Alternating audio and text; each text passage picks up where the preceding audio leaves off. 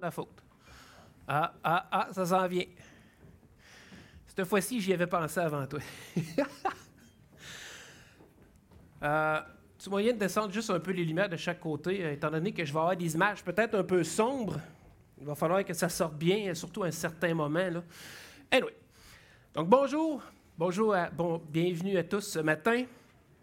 Donc, euh, là, je sors de ma zone de confort, puis j'ai introduit cette nouvelle mini-série qu'on a appelée, qu'on a intitulée La science et les Écritures. Donc, pourquoi cette série? Pourquoi ce sujet? Bon, David nous a donné une bonne idée parce que moi, franchement, j'en avais pas vraiment. Ça avait l'air juste intéressant, selon moi, de comparer le Dieu de ce monde avec le Dieu vivant. Euh, je me suis senti interpellé par le sujet parce que je suis un grand fan de découvertes scientifiques. Pour moi, la science, elle est absolument merveilleuse. Et puis d'ici la fin du message, ben, vous allez comprendre un peu pourquoi. Aujourd'hui, je fais une introduction à propos de la science, et puis je veux que vous sachiez que la science n'est pas mauvaise. Très important. Je veux que vous sachiez euh, qu'il ne faut pas en avoir ni peur ni crainte. Il faut recevoir l'information telle qu'elle nous est livrée. Je reviendrai là-dessus un peu plus loin, m'a expliquer pourquoi je dis ça. Mais dans notre mini-série, on va avoir aussi la chance d'entendre parler d'autres personnes sur d'autres sujets. En mars, on va avoir un invité qui va venir parler de génétique. En mai, on va avoir un autre invité qui va nous entretenir sur l'archéologie et le déluge. Et en juin, ça va être David qui va venir nous parler des miracles. Tous les sujets font appel à la science moderne et seront vus en parallèle avec la parole de Dieu. Mais pour ce matin, dans mon introduction, qu'est-ce qu'on va voir? Eh bien, je ne suis pas un scientifique, je suis juste une personne bien normale qui aime apprendre sur tout ce qui se découvre et tout ce qui se fabrique. Étant donné que je ne peux pas entrer en profondeur dans les sujets, vu mon manque de connaissances, ben, je vais m'en tenir à vous présenter des percées scientifiques des dernières années qui, moi, m'ont complètement là, euh, émerveillé à la grandeur de notre Dieu. Donc, en passant, si vous ne comprenez pas tout ce que je dis, retenez juste une chose, Dieu est grand et absolument merveilleux. Donc, comment aborder le sujet ce matin? Parce que c'est tellement large. Science. La science, tu commences par quel bout? On s'y perd juste à y réfléchir quelques secondes. Ah, je vais parler de ça, puis là, mais tu, te perds. Fait comment garder un focus? Fait que si on parle de science, je pense que c'est bien important en premier ben, de la définir, la science. De quelle science est-ce qu'on parle? C'est avec ça que je commence. Donc, j'ai pris des définitions qu'on retrouve dans le dictionnaire Le Robert. La première signification, la première définition qu'on a vue, c'est science vieux, littéraire, vieux ne veut pas dire que c'est vieux, ça veut juste dire que c'est le, terme premier qu'on y a donné. C'est l'ensemble des connaissances générales, et on précise en parenthèse, de quelqu'un. D'accord? Donc, mot de sens similaire, le savoir. La deuxième définition que le dictionnaire offre, c'est science. OK, ça se voit bien, parfait. Une science, les sciences ensemble de connaissances, de travaux d'une valeur universelle ayant pour objet l'étude de faits et de relations vérifiables selon des méthodes déterminées comme l'observation, l'expérience ou les hypothèses et la, déduction. Il y a deux choses à bien, déterminer, à bien discerner ce matin, la science, le savoir, et la science, la méthode. On retrouve dans la parole de Dieu l'utilisation du mot science 59 fois. Et à toutes les fois, on fait référence au savoir, à la connaissance, comme on peut lire dans le Proverbe 1, le verset 7. La crainte de l'Éternel est le commencement de la science. Les insensés méprisent la sagesse et l'instruction. Et j'ai laissé le verset au complet parce que la suite, la suite parle aussi. On ne doit pas mépriser ni sagesse ni instruction. Donc la crainte de l'Éternel, c'est de le connaître et de le reconnaître pour qui il est. Il est celui qui a fait toutes choses, celui qui a toute autorité, celui qui peut tout et permet tout. il est le début et la fin. Il était, il est, il sera. Bref, il est celui qui est. Non seulement il est éternel, mais il est amour, parfaitement amour. Il est juste, parfaitement juste. Il est saint, trois fois saint, parfaitement saint. Il est redoutable et à lui seul revient toute gloire puisque tout vient de lui. La crainte de l'Éternel, c'est le commencement de la science. Le connaître et le reconnaître pour qui il est, c'est le fondement de toute science, connaissance. À celui qui croit et garde ses yeux sur Dieu, la science, c'est-à-dire la méthode, ne fait pas peur car elle nous révèle ce que Dieu a créé. Parlons maintenant de la méthode. Et, je, vais, je vais stresser les mots. Une science, les sciences, ensemble de connaissances, de travaux d'une valeur universelle ayant pour objet l'étude de faits et de relations vérifiables selon des méthodes déterminées comme l'observation et l'expérience ou les hypothèses et la déduction. Très important, la science c'est basé sur les faits et les relations vérifiables. D'accord? Bien que les hypothèses et les déductions scientifiques ne sont pas prouvées et doivent être prouvées dans une expérience, elles sont aussi inévitables. Une hypothèse puis des déductions, ce n'est pas des faits puis des relations vérifiables. OK. Donc, les déductions et les hypothèses, ce n'est pas l'absolu de l'observable, d'accord? Elles sont basées sur des faits qui prédisent un résultat X dans des circonstances Y. Les hypothèses préparent la trace et la direction pour, euh, la direction pour des futures expériences. On émet une hypothèse et ensuite on travaille pour valider si c'est vrai.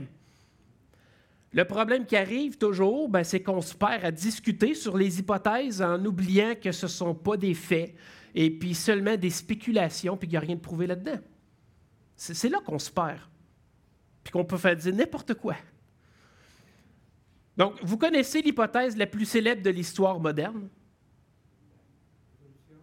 Non. C'est plus simple que ça encore. C'est-à-dire, c'est la relativité d'Einstein.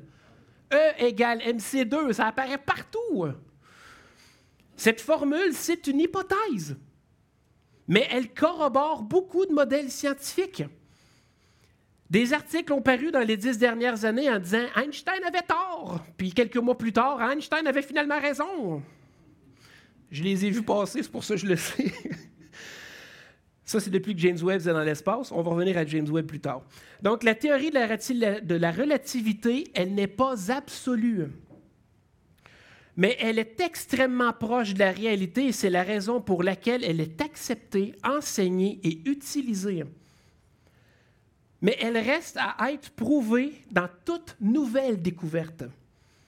À chaque fois qu'on découvre une nouvelle mécanique, une nouvelle source d'énergie, une nouvelle matière, la première chose que les scientifiques font, c'est de, confirmer et d'appliquer la célèbre théorie d'Albert Einstein. Puis jusqu'à date, c'est pas mal le 99,9 de succès. Mais c'est continuellement remis en question. Mais ce matin, je vais m'en tenir juste aux faits et aux relations euh, vérifiables, c'est-à-dire qu'on va laisser le non concret de côté. Puis vous avez juste, ben, pas, vous avez aucune idée de l'émerveillement qu'on peut trouver à travers toutes ces choses. Puis ce que je vais dire, c'est juste deux, trois domaines que moi m'ont émerveillé, mais la science observe dans toutes les plages. Donc, de l'hypothèse à la réalité. L'étude de la nature, c'est-à-dire de la création de Dieu, nous révèle des choses absolument fantastiques. Par exemple, l'étude de notre Soleil, son fonctionnement, c'est toujours une hypothèse. C'est normal parce qu'on ne peut pas aller sur le Soleil, puis regarder comment il marche, puis aller dans le milieu, puis voir exactement comment ça fonctionne. Mais de toute évidence, son fonctionnement théorique nous a inspiré toutes sortes d'expériences. Ce que nous savons sur le fonctionnement d'une étoile, c'est que c'est un gigantesque environnement de réactions nucléaires qui a un cycle qui n'est pas infini, mais continuel de fusion atomique. Euh, je ne vous donnerai pas un cours à matin, faites-vous en pas. Euh, euh, OK, excusez, j'ai perdu ma ligne. OK, c'est juste pour vous faire comprendre qu'un soleil, ce n'est pas, pas un gros réacteur nucléaire, c'est en fait, c'est le contraire. Un réacteur, ça utilise un procédé de fission atomique, c'est-à-dire qu'on sépare des molécules d'uranium pour générer beaucoup d'énergie qu'on utilise ensuite pour fabriquer l'électricité. D'accord? Donc, vous voyez l'atome, le neutron qui est envoyé pour détruire euh, l'uranium. Ça, ça crée des gros déchets qu'il faut qu'on dispose après. Le Soleil, lui, ben, c'est le contraire. C'est-à-dire qu'il y a des éléments tels que l'hydrogène, puis c'est le tritium que j'ai appris sur l'image qui était là. Non, en fait, c'est le deutérium puis le tritium qui fusionnent ensemble pour donner de l'hélium. Et puis tout ce qui reste, un neutron libre. Ça, c'est une énergie renouvelable et c'est une énergie qui ne pollue pas. OK, je m'en vais où à matin? Je m'en vais à matin avec ça. Donc, inspiré du fonctionnement du Soleil, on a créé des réacteurs à fusion nommés les tokamaks ou des soleils artificiels. Et puis, dans ces réacteurs-là, ça, c'est une image artistique en passant, mais c'est vraiment pas grand. J'ai vu une photo avec un gars dedans, là, puis il est accroupi comme ça. C'est vraiment pas petit, c'est vraiment petit comme chambre. Donc, on crée un plasma qui atteint des températures 70 fois plus chaudes que ce qui est dans le cœur du Soleil. En théorie, parce qu'on ne sait pas la température qui fait dans le milieu. Mais on est bon pour dire que c'est 70 fois plus chaud que le cœur du Soleil. Et comme vous le voyez sur l'illustration, la matière, elle est stabilisée dans un champ magnétique, elle ne touche pas les côtés. Moi, c'est ça qui me fait complètement flipper. C'est une énergie qui est propre, comme j'ai dit, puis c'est renouvelable. Notre technologie actuelle ne nous permet pas d'utiliser cette technique comme source d'alimentation euh, euh, énergétique continuelle, mais les scientifiques sont convaincus qu'il reste très peu d'obstacles avant qu'on réussisse à le faire. Mais inspirer des nouvelles découvertes et puis des pratiques, parce que ce n'était pas ça mon point d'émerveillement ce matin en passant, on est allé encore plus loin. Le 5 décembre 2022, au laboratoire national Lawrence Livermore en Californie, des scientifiques ont réussi à créer un processus de fusion qui a généré plus d'énergie qu'il en a fallu pour faire la fusion elle-même.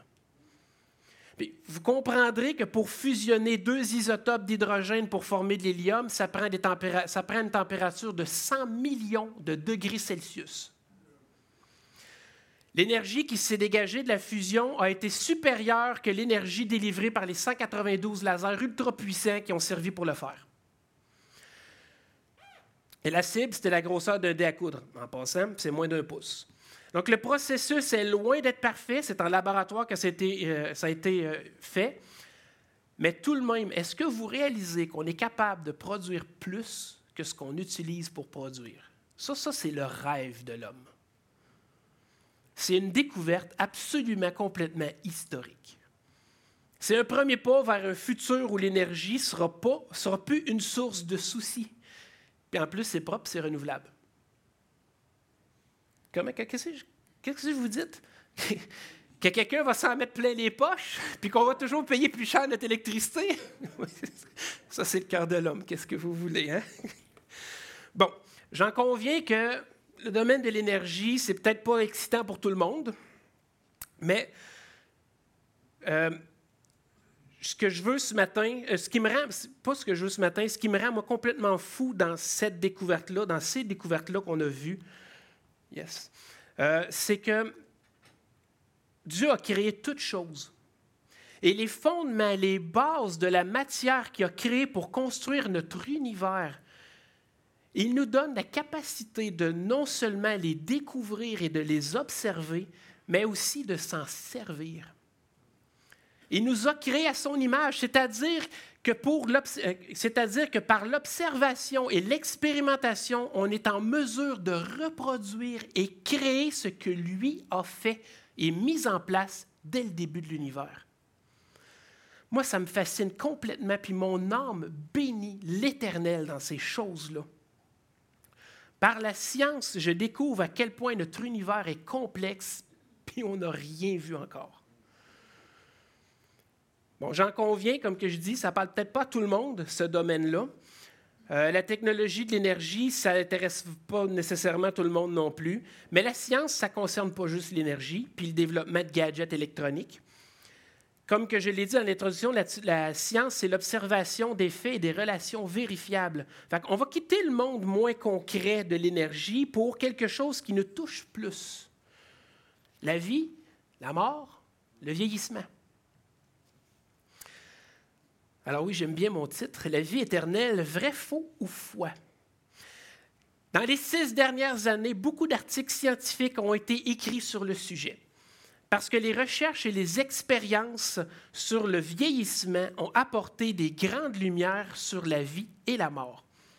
On ne parle pas ici de croyances religieuses, mais de faits basés sur l'expérience et l'observation. Donc, je vous pose la question ce matin. Vrai ou faux? Adam et Ève avaient la vie éternelle en Éden. Vrai, vrai, OK, parfait. Maintenant, la vraie question, parce que ça, c'était comme juste un attrape. Pourquoi est-ce que vous croyez ça? Sur quoi vous vous basez pour croire à ça? Par la foi en la parole de Dieu, c'est ce que j'entends? D'accord? Good. C'est un bon point. Puis c'est un de mes grands points ce matin. Avoir la foi en la parole de Dieu, c'est absolument important. c'est par la foi qu'on a la vie, c'est par la foi en Jésus-Christ que nous sommes sauvés. Mais devant quelqu'un qui demande des preuves, notre foi ne sert pas vraiment pour les convaincre. Ce que la Bible révèle peut aussi être expliqué par la science. Il faut juste du temps pour observer et expérimenter. Et laissez-moi vous annoncer ce matin que maintenant, ce ne sera plus seulement par la foi que vous pourrez affirmer qu'Adam et Ève étaient éternels. Les conclusions de la science vont dans le sens que l'homme, dans un passé lointain, avait la vie éternelle. Pas l'immortalité. Tu te fais bouffer par une bébite, t'es mort. Tu tombes en bas d'une falaise, t'es mort. OK? On parle, on parle, euh, on parle de la vie éternelle proposée ici par la science. Ce n'est pas, pas la vie éternelle parfaite que Dieu promet à ses enfants. Les conclusions scientifiques parlent plutôt d'un processus de longévité infinie dans de bonnes circonstances. Pas de bébite pour te bouffer, puis pas de falaise pour tomber. On parle de régénération cellulaire perpétuelle et sans dégénérescence. Nos cellules ont un cycle de vie de remplacement. Mais plus que le temps passe, plus que le processus devient imparfait parce qu'il s'use. On peut voir, là. En fait, c'est ça qu'ils ont trouvé. Ici, le point en haut, c'est ça qui fait qu'il y a une dégénération cellulaire. C'est hot, la science. Fait des expériences faites sur des souris par des méthodes rigoureuses et répétables, d'accord, ont donné le résultat suivant. Des chercheurs parviennent à inverser le processus du vieillissement chez la souris. Ça, ça veut dire que l'homme a trouvé la cause du vieillissement. Et non seulement il l'a trouvé, mais il a aussi trouvé comment le stopper, voire l'inverser. Pour créer une régénération. On sait comment que le processus du vieillissement se produit et selon la science, ce processus n'a pas toujours été présent chez l'homme. Est-ce qu'Adam et Ève avaient la vie éternelle? Ben, maintenant, aux yeux de la science, on peut, puis aux, yeux de, par la science, évidemment aussi par la parole de Dieu, on peut affirmer que oui. Tout ça basé sur les observations et les expériences. Tout, est, tout maintenant est dans la question du comment. Comment ça se fait qu'on est rendu à vieillir, là? Bon, la Bible a la réponse à ça, mais vu que ce n'est pas observable par la science, eh, on n'ira pas là. La Bible nous dit que c'est le péché. Donc, la seule conclusion possible pour la science, c'est dans la théorie d'évolution de Darwin, selon le modèle de sélection naturelle, mais je ne vais pas là ce matin. OK? Donc, la science, c'est pas mauvais, parce qu'elle nous explique comment Dieu a fait les choses. Il a créé cet univers constitué de matière et il nous a créés avec cette matière à un certain point, tout s'explique. Le problème, c'est ce qu'on fait de la science qui est mal. Pourquoi chercher à connaître Dieu et le servir si c'est pour avoir la vie éternelle quand la science d'ici quelques décennies va me permettre de l'avoir? Le biogérontologue californien Aubrey de Grey, qui a créé une fondation afin de traduire les progrès de la médecine régénérative en cure de jouvence, martèle de conférence en conférence que les enfants nés aujourd'hui pourront vivre jusqu'à 1000 ans. Citation tirée de la revue Science et Vie, publiée le 15 mars 2021. Mais je vous pose la question ce matin. Voulez-vous vivre mille ans dans ce corps de pécheur? Non, vive la mort. Puis c'est d'ailleurs un des arguments les plus importants apportés par d'autres scientifiques. Avant d'augmenter la longévité, il faudrait améliorer la qualité. C'est-à-dire, à quoi bon vivre mille ans si c'est pour être mille ans dans la faim, la douleur et la pauvreté?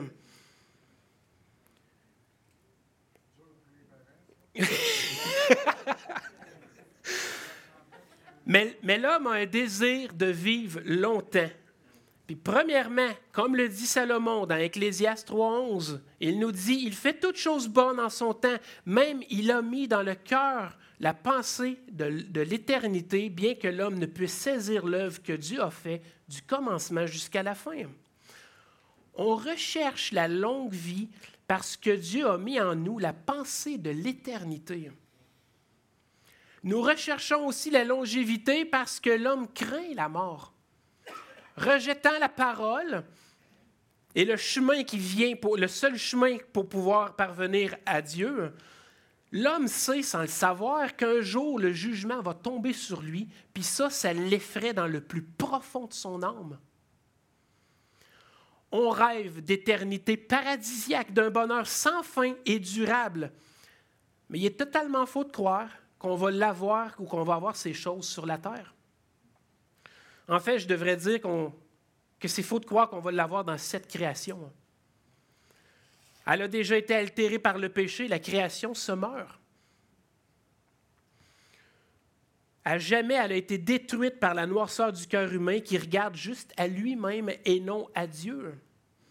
Et puis quand même que demain matin et la semaine prochaine, tout le monde se mettrait à regarder à Dieu, c'est trop tard on a la connaissance du bien et du mal, puis on ne pourra jamais s'en défaire. L'homme essaye par tous les moyens de ne pas reconnaître sa dépendance envers Dieu, mais d'être complètement autonome. Et là, laissez-moi mettre des gros gants blancs, là, puis des air quotes géantes. C'est possible de vivre parfaitement autonome. Le problème, c'est que ce n'est pas la raison pour laquelle Dieu nous a créés. Dieu nous a créés pour sa gloire et pour que nous lui rendions gloire de ce qu'il fait et ce qu'il continue à faire à chaque jour. Il soutient sa création à chaque instant. Il retient le mal à chaque instant. Il est puissant et souverain. Il est l'Éternel, notre Dieu. Il a vraiment fait toutes choses merveilleuses. Et quand, que, quand que je médite la parole, Parfois, sur des passages où l'auteur s'émerveille sur la création de Dieu, exemple David dans le psaume 8, versets 4 et 5, qui dit Quand je contemple les cieux, ouvrage de tes mains, la lune et les étoiles que tu as créées, qu'est-ce que l'homme pour que tu te souviennes de lui?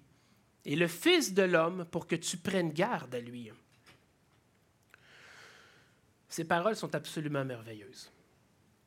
Parce que c'est vrai, qu'est-ce que l'homme dans l'immensité de l'univers? Et Dieu non seulement se souvient de sa créature, mais en plus, il l'aime puis il a tout donné pour nous. Il nous a donné Jésus, son Fils. David, dans son psaume, dit qu'il contemple les cieux du ciel nocturne. Et, et quiconque regarde le ciel euh, le ciel nocturne a l'imagination qui voyage si on ne s'en tient pas juste au petit point blanc qui flotte dans les airs. Et quand je lis des passages comme celui du psaume 8, je me dis euh, en moi-même, pauvre toi David, euh, tu n'as aucune idée de quoi tu parles. Non, mais tu dis contempler les cieux, mais tu devrais voir ce qu'on est capable de voir aujourd'hui par la science. Bon, je me disais ça jusqu'à tout récemment parce que là, je me suis mis à googler pour avoir quelques images. Et puis, euh, je, me suis souvenu qu'à l'époque de David, ben, il n'y avait pas tant de pollution lumineuse dans le ciel et que durant, la nuit. que pour comprendre un peu ce que je veux dire, voilà une image, OK? On la voit-tu? Ouais, on la voit. OK. Fait que là, une ville avec le ciel. C'est le ciel qu'on connaît ici, tout le monde. Voilà une ville avec le ciel à l'époque de David. On n'avait pas la pollution lumineuse parce que nous, nous combattons les ténèbres à grands coups de lampadaire. Si on n'avait pas la pollution lumineuse, c'est un ciel comme ça qu'on verrait à chaque soir. Donc, je comprends le psalmiste quand il dit, euh, quand il dit ces, ces paroles-là. Le spectacle est absolument étourdissant. Mais bon, en 2023, on ne jouit plus d'un ciel aussi clair. Fait que on, a les lampadaires, comme je dis, on a la lumière qui nous bloque la vue. C'est pour ça maintenant qu'on a des lunettes dans le ciel. On a des lunettes dans l'espace pour voir encore plus loin. Puis il y a quelque chose qui me tient sur les fils de nouvelles depuis deux ans. Le 25 décembre 2021, l'homme a envoyé son nouveau télescope spatial, le remplaçant de Hubble, le télescope James Webb. Il a été lancé avec des objectifs très, très clairs. Le télescope spatial James Webb est conçu pour contribuer au thème au cœur de l'astronomie moderne. Rechercher les premières étoiles et galaxies qui sont apparues dans l'univers après le Big Bang. Déterminer comment les galaxies évoluent dans leur formation jusqu'à nos jours. Observer la formation des étoiles depuis les premières étapes jusqu'à la formation des systèmes planétaires. Mesurer les caractéristiques physiques et chimiques des systèmes planétaires, y compris les systèmes solaires, et rechercher les composants nécessaires à l'apparition de la vie dans l'atmosphère des exoplanètes. Vous n'êtes pas obligé de retenir rien de ce que j'ai lu là. En passant, je pense que cette semaine, le quatrième point, on a eu des grosses. Euh, on aurait vu là, dans un nuage galactique tout ce qu'il fallait pour la vie. C'est merveilleux. Mais c'est le point 1, moi, qui m'a complètement euh, omnubilé, si je pourrais dire. Puis vous, vous, y trompez pas, là. Je crois, je crois très sincèrement au récit biblique de la Genèse sur la formation de la Terre, d'accord? Soyez assurés de tout ça. Mais quand la science affirme que le point de départ de l'univers, c'est une explosion, je suis capable de concevoir qu'il s'agit probablement, d'une méthode utilisée par Dieu pour créer le reste du cosmos, pas la Terre. Je pense que la Terre a été minutieusement façonnée par Dieu. Vous remarquerez quand même que dans le récit de la jeunesse, la terre est d'abord créée, les luminaires dans le ciel sont créés le quatrième jour. On voit aussi ce décalage dans le récit de Job, de Job, lorsque Dieu l'interroge. On voit le décalage dans le récit de Job. Quand Dieu l'interroge, Job 38, Où étais-tu quand je fondais la terre? Dis-le si tu as de l'intelligence. Qui en a fixé les dimensions, le sais-tu? Ou qui a, qui a étendu sur elle le cordeau? Sur quoi ces bases sont-elles appuyées? Ou qui en a placé la pierre angulaire? Alors que les étoiles du matin éclataient en chants d'allégresse et que tous les fils de Dieu poussaient des cris de joie. Il est drôle de voir que Dieu parle d'abord de la terre et qu'ensuite il mentionne, les, il mentionne les astres et les anges comme pour nous rappeler la séquence écrite dans Genèse. Clairement, la science crie complètement baliverne au récit biblique de la formation du système solaire parce que ce n'est pas de même que ça se passe. Ça se veut beaucoup plus chaotique et brutal, et puis ça prend beaucoup, beaucoup, beaucoup de temps. Et d'ailleurs, je lisais dernièrement à travers mes recherches, c'est pour, ben, il y a une théorie qui vient de sortir dernièrement qui fait beaucoup de sens pour le domaine de la science. La Lune aurait été créée en quelques heures. Pour qu'elle soit la Lune placée où est-ce qu'elle est là, il, aurait fallu qu'elle soit créée en quelques heures. Ça, ça m'a fasciné. Mais on voit que les astres ont été faits le quatrième jour, fait que ce n'est pas une histoire d'un impact avec la planète, là, en tout cas. Il reste que les théories s'en vont vers là, puis là, moi, ça, ça me... C'est ça. Mais encore, qui qu'on est, nous, pour expliquer ce que personne n'a vu ici, si ce n'est les anges qui étaient présents à ce moment. Mon point étant pas d'expliquer la création puis de débattre sur le Big Bang, c'est pas ça que je veux faire. Ce matin, je veux parler de la science comme étant un autre outil à notre portée pour reconnaître la grandeur du Créateur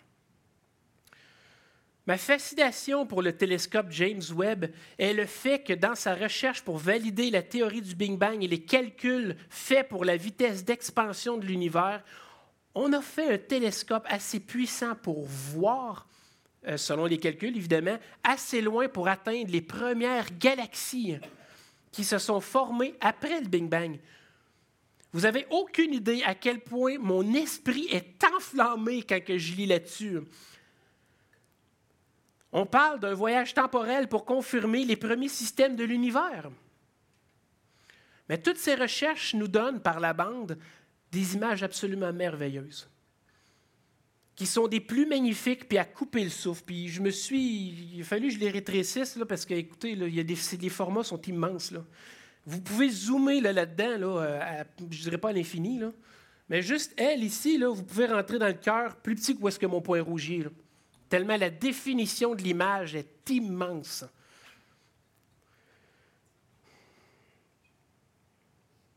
Voir l'immensité de l'univers nous rappelle à quel point on est petit, à quel point on est unique, à quel point Dieu est grand et merveilleux.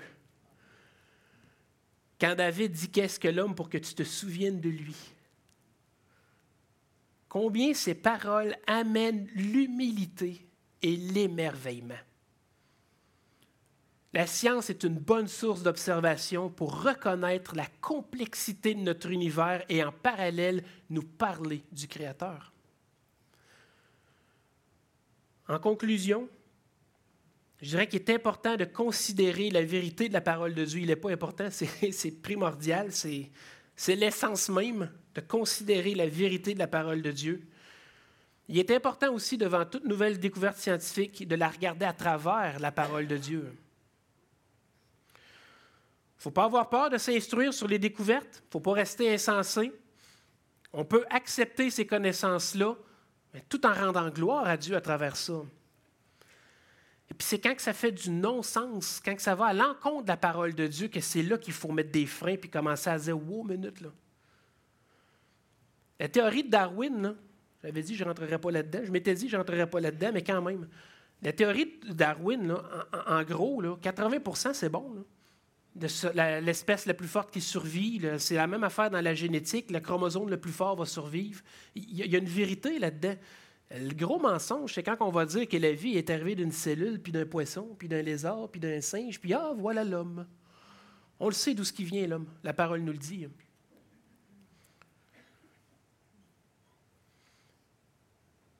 N'oubliez pas que l'homme essaye par tous les moyens de s'éloigner de Dieu parce qu'il ne peut pas prouver son existence, même si on a eu Jésus qui est venu ici. Et Jésus a fait des choses que la science, même aussi moderne et future, pourra jamais expliquer. Parce qu'il est le Créateur. Lui, il peut toutes choses. Il ne faut pas oublier que Jésus a fait toutes choses et que même euh, il a fait plein de choses que même la science moderne ne pourra jamais expliquer. Dieu peut tout il n'est pas limité. Nous sommes limités. Prions. Seigneur grand Dieu, merci pour la science que nous expose, qui nous expose les détails de ta création. Tu es merveilleux et les mots sont trop faibles pour dire à quel point tu as tout fait à la perfection. Garde nos cœurs de s'éloigner de toi que ton esprit nous enseigne ta volonté et que nos âmes te bénissent à tout jamais. À toi la gloire, Père Saint, Dieu Tout-Puissant. Amen.